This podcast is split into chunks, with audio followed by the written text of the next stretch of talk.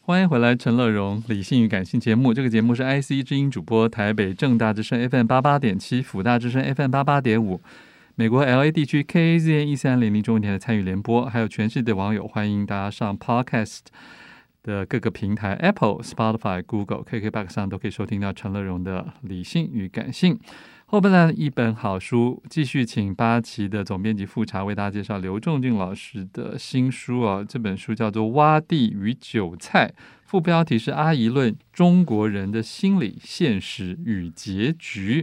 又是一个很有意思的问答书，对不对？嗯是是是我们编辑的结果。上一本问答书卖的很不错，哎，那个不错，阿姨我不想努力了。 OK，可是那个真的是有吃到台湾现在这种流行的一 句梗是是哎，对对 对。流行梗，那现这在可是这个两个词，应该也是现在熟悉阿姨学的人很在意的两个词嘛。对对对，我觉得“洼地”这个词是阿姨学的核心，然后也是等于说我们自自己第一次做《中国洼地》这本书的时候，嗯把它加以把它捧起来加以的捧起来了。但是“韭菜”这个词呢，其实不是阿姨学的词汇，是中国大陆的流传。对，是他们们自己的这个内部的一个这个啊自嘲了嗯自嘲说我们都是被韭菜。了解。但是确实，他这个说法呢，非常符合阿姨本身对于整个中国没的错社会的理解，所以我们就把它当成书名了，叫做嗯《洼地与韭菜》而且我看书腰真的有一种可怜的感觉， 对所对对，所有韭菜生来平等，不论战狼、小粉红还是躺平族，都只有被收割的命运。哎，其实连那个刘少奇这种国家主席的地位也是一样被收割。哦，我觉得中国政治的特点就是说，你哪怕是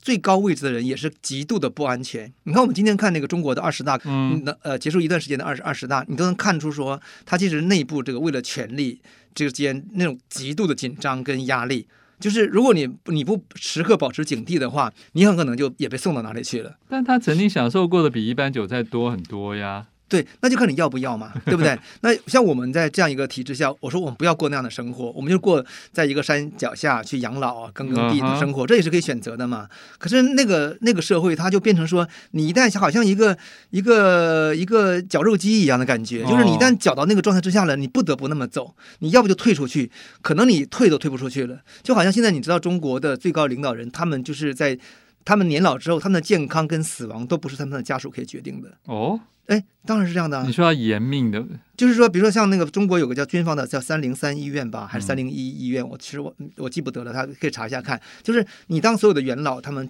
去世，一定要在那里去世，然后呢，他们何时去世、怎么去世都是有政治决定的。然后他们去世之后，他们只能葬在八宝山革命公墓。那后来胡锦涛，呃不是胡锦涛，胡耀邦是后来是他的家属才要求他迁到他的呃老家去，还还是哪里去埋葬。那他为什么可以签？就是因为他政治已经不重要了嘛，然后再加上这个他又是一个按照中共的叛徒的角色，因为胡胡耀邦在八九的时间不是有这个问题吗？哦，是就不把它入入八宝山，哦哎对，是有一点点这个是贬义的意思。我觉得那个心理上可以可以这样去解读了，但这个事情是发生了，就是他可以他但是先葬在八宝山，嗯，然后最后呢再迁走。对了解。好，这本书因为也是你们根据这个刘仲敬的问答许许多多的问答之后，你们把它重新再再汇编的嘛？啊对。对对，汇编的结构要不要先跟大家讲一下？ 结果啊结果我其实忘掉了，有啊，你分成了四章，就是我们就是分社会、现实、心理、历史这个几个问题来谈，对，还有还有未来，嗯对其实未来部分是是我们特别从中去精选的，就是探讨说这样一个文化、这样一个政治未来会怎样。嗯那实际上，阿姨这个对于未来的描绘是更加的这个悲观跟可怕。了解那其实我们这本书当中并没有把那些部分全部放进来，因为还有听说还有很多本可以编，呃，也不是因为很多本可以编，而是说就是他设想的的图景可能会更加的不理想。哦，那对于于一般的读者而言是很大的刺激，哦就是你的心脏如果不够大颗跟强大的话，你会对阿姨的说法会觉得就是质疑太毁灭了，你知道吗？嗯，太毁了灭解了对，解。好，我们还是先谈谈历史好了啦。嗯。为什么说中国是全世界最大的秩序洼地？秩序洼地的概念也是阿姨发明的啦，因为我们在原来的中国文化的这个语境下，都会把会把中国文化视为一个是自古以来灿烂的自文古以明来就绚烂文明灿烂的一个国家，对不对？然后它是顶天立地就出现了，好像就是没有其他国家我就出来的感觉，这是我们的这个宣传的口径嘛。可事实上，阿姨说其实不是，其实你要从人类整个横跨欧亚的地理来看，东亚就是最遥远的一个边陲啊，因为文明不是从那里发生的，文明是从这个美索不达米亚开始发生的，除非你中国就是否认这个说法哈。嗯是啊那中国也不能承认人家的文明比你早，比如说早一千年，或早更多时间，或更或者是有个时间差。那透过这种技术的传播，你会看到，不管是青铜器，还是骑马射箭的技术，还是战车的技术，嗯，还是铁器的技术，就是所有的这个技术，包括今天的芯片呐、今天的航空母舰呐、就是我们可以说所有的技术，哪个是中国发明的，其实找不太到啊。 有人讲是造纸，其实也不是中国人发明的，就是至少埃及的呃莎草纸跟那个其他纸张也都是更早就出现了。那中国只是用你的材质有变化而已嘛，就是这个差别而已。就像你你盖房子用石头，我盖房子用木头，对不对？那个那就是不一样的东西而已，但是本质上技术上是是接近的。就是我觉得阿姨这个说法提出来之后呢，其实颠覆了蛮多人的这种传统这个非常骄傲文明哦自豪的的自豪感，对，完全颠覆掉了。我自己原来也认为说中国文明是蛮独特的，我今天看法是说它确实独特，它的独特性在全世界全球看来都还是非常独特的，但是它确实不是很古老的文明，它的文明有一大部分是来自于西方的技术、西方的观念、西方的资金。嗯就是跟今天很像，因为那个丝绸之路本身就扮演一个就是提供技术跟资金的管道。好，就是我要问说，为什么他说任何技术只要传到中国都会不可避免的退化？到底这个关键因素是什么？官僚嘛，哦，因为官僚体系哈，官僚体系在中国形成之后呢，它就变成说它是服务于上而不而不是服务于下的。那服务于上的话，因为这个最后能够成为官僚最上端的决策者，他本身是一个什么呢？是一个透过科举考试，透过这个就是只你只会念四书五经，对你只会这个东西，你别的不会哦。这个台湾很明显呐、我们那个台大出身，对不起，把台大黑掉了。 台大出身就是那些读书读得非常好的这批人，因为我都是我觉得啊、好厉害啊，这个这个北一女、建中加台大，对不对？然后国外留学，但是如果他们只会读书的话，他跟实际的政治社会运作跟生活是很有距离的。嗯，那这批人去指导、去去提出政策，就会有很大的问题。那古代中国就更不用讲，就是说你这样，他不重视技术，所以那个技术当时是很很很进步的。可是过了两三代以后呢，人家技术在不断进步，了解那你是不断的退步的。嗯所以它这个概念，它有个词叫瓦房电话，嗯，可以听对过这个词，吗？瓦瓦房房店电话嗯，对对对。可是什有么些人没叫瓦有房店听过，对，啊，瓦房店这个地方是整个在今天中国这个东北满洲国满洲国时期靠近大连的一个这个工业中心，那是日本在满洲国时期打造的一个工业中心。在一九四五年战败以后呢，当时很多技术人员呢就是留在中国，所以整个现代中国的工业技术的源头都来自于瓦房店。就是轴承啊，还有什么机器制造的核心呐、可是呢，随着这个瓦房店这些技术人员被纳入到这个中国的管理之后呢，他们就是不被重视嘛，因此呢，到现在为止呢，中国的技术落差跟现在西方比，跟日本比差别非常大。嗯可当时的瓦房店的技术是全世界处在前面的。 OK，好，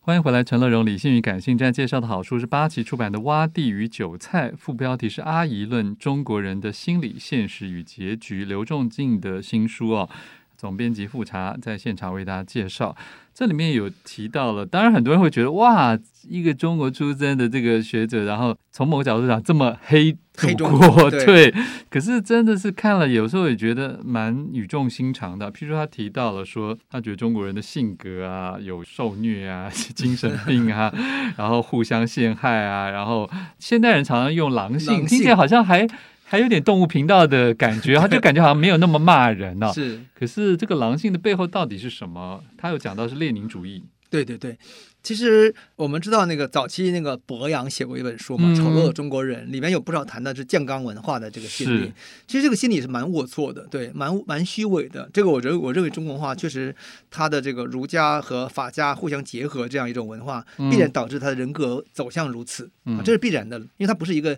质朴跟健康的人格。那个人格特质呢，在这个中共的制度下呢，按照这个刘仲敬的分析呢，就出现一个所谓的这个列宁党的人格特质。嗯哼，那列宁党是什么东西呢？因为列宁党是他那个人是完全被这样某种主义给绑架了，就是人他那个，因为这里面你要知道列宁的学说是什么哈，他是有一套整个对于人类社会有个解释体系的。嗯，就是所以呢，就像一个机器一样，你人完全被纳到那个机器以后呢，就是你的思考已经被它绑架走了。这个情况下，它跟传统中国那样一种就是那种那种复杂的那种很糟糕的文化整合在一起之后呢，就形成所谓的列宁主义的人格。嗯，它包括说，你觉得它他可们以，是某种一拍即合，我觉得可以说是一拍即合，互取其恶互对，互取其恶。然后它最极端就是说，就是等于说列宁党人格是什么？就是说他可以伤害自己的家人跟父母，比如说兄弟姐妹、夫妻之间可以互相告密。可以互相伤害，然后为了自己的活命或为了自己的政治利益，因为为什么？因为他这个训练就是这样的。今天你看中国那个媒体上有很多那种宣传着说，宣传小学生在学校里面去告诉说，我爸爸妈妈在家里看什么书，说什么话，嗯，就是他鼓励这样人格特质，这样人本身是就是亲情是一个最根本的东西嘛。可是透过教育跟鼓励呢，那个小孩子以为这是一个正向的东西。了解，我觉得这个就是列宁党人格最大的特质，嗯。挺可怕的，对不对？是，那你觉得现在也，就算改革开放之后，也还是根深蒂固哎吗？还是随时可以卷土重来？因为这个东西，这套体制是整个中国的核心的东西，它没有变嘛。它一方面可能外表很软了，就是我们可以赚点钱了，对不对？有点有点一定的自由了，可是核心运作是没变的，这是其一。嗯那其二是什么呢？就是说，随着政治环境的变化，文革当年那种非常极端的互相告密，然后彼此不信赖，夫妻之间反目成仇的这样一个情况下，现在就是渐渐的又开始重新开始鼓励。嗯我觉得这个就是大家有观察到，是说了解，现在中国可能会不会回到之前的情况，就是向左转就对了，就向嗯左转。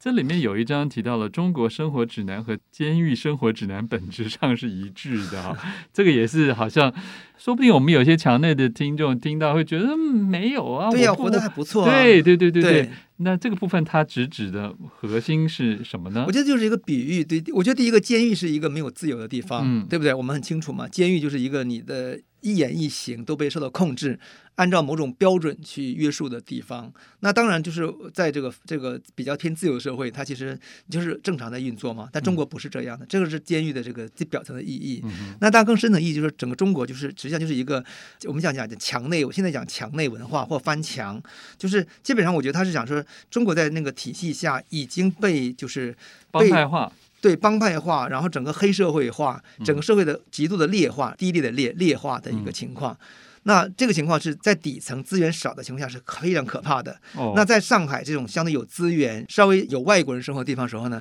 稍微还收敛一点点。可是这次你看到上海的那个、那个、那个防疫政策，那一个封城期间所产生的那个大白白卫兵哈，被称为嗯哼白卫兵，他们那个那个运作的方式，你依然会看到是那个那个洼地的人格特质，那个和那个韭菜的那个社会的那个心理，非常明显的再次呈现出来了。是，这里面也讲到说市场经济资本主义，他觉得中国共产党主政的情势下，基本上其实只是利用这个东西啊，要去偷技术，或者对是甚至是对内也趁机割韭菜。中国或中共的特质里面，它就是社会主义嘛，社会主义就是反对资本跟市场的，这是它的核心的东西。可是这个东西运作了几十年以后呢，它整个社会就已经坏掉了。你看，我们知道到到了一九七零年代后期，整个社会瘫痪掉了，就穷到极点，跟今天北朝鲜是一样的嘛。那这个情况下，他就发现说，哎，这不行，所以他经过了一个长达十五年时间左右的一个思想的转换。嗯比如那当时我记得在一九八零年代的时候，当时这个我们学那个政治思想政治课，都有一句话叫做“不谈姓社姓资”，嗯，然后呢，只要是市场，就是市场是不分社跟资的，有社会主义市场。你不觉得这种理论很很莫名其妙吗？就市场还分社会主义跟资本主义吗？但是中国会这样真这样想，他透过这样长达十几年的这个转化，一点一点的偷渡到了一个，就是说，哎，我们用一个社会主义市场经济的的面貌，把资本主义的技术观念拿来了为我所用，最终目的是呢，是为了我的统治。嗯，对，可是现在似乎又慢慢往往回走，现在又回到什么人民公社啦、是食堂啦，然后这个供销体系呀、它又计划经济啊，又慢慢回来了。嗯，所以这跟清朝的思维差不多、清朝啊。不是这种思维，清朝是很贸易立国的、啊不。是，我说清朝一度也想来想去，还是希望中学为体啊。那不是，那不是清朝，那是清朝下面的汉人。嗯，我这个一直是加以区分，就是说，实际上你会看到这个满洲人的中上层、中上层他的想法跟汉人官僚是不一样对的。，因为实际上在清朝晚期时候，他整个的社会，他必须跟汉人新崛起的汉人阶阶层去合作嘛，要不然这帝国无法维系嘛。对，所以这不是清朝的想法，而且清朝我们必须把它当成一个清帝国，嗯是清帝国下面的中国这样想。好，最后讲到了，说是既然中国又已经这个王朝化了，那共产党就是这个这个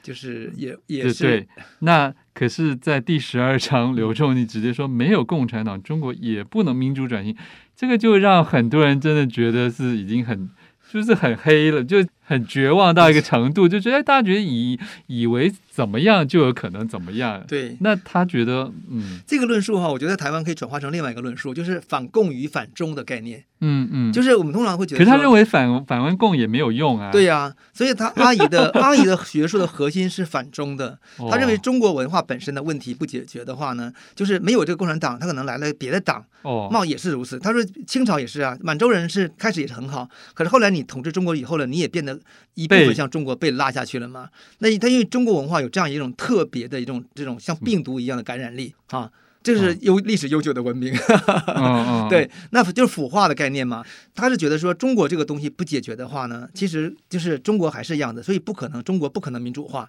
那有没有共产党，中国都不可能民主化。但是他说台湾可以民主化，他说这个新疆可以民主化，蒙古可以民主化。嗯哼，对，这说明什么呢？说明你不能用大一统想法看中国。了解，好，更多内容请大家自己来参考这本，一定有很多人很喜欢，有很多人很不喜欢的书无法接《受挖地与韭菜》啊，《阿姨论中国人的心理现实与结局》，八旗出版的。谢谢复查，好，谢谢大家。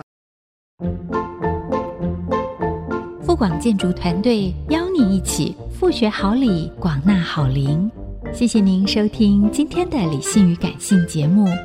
美好的生活如同美好的建筑，必须兼具理性的思考与感性的温度。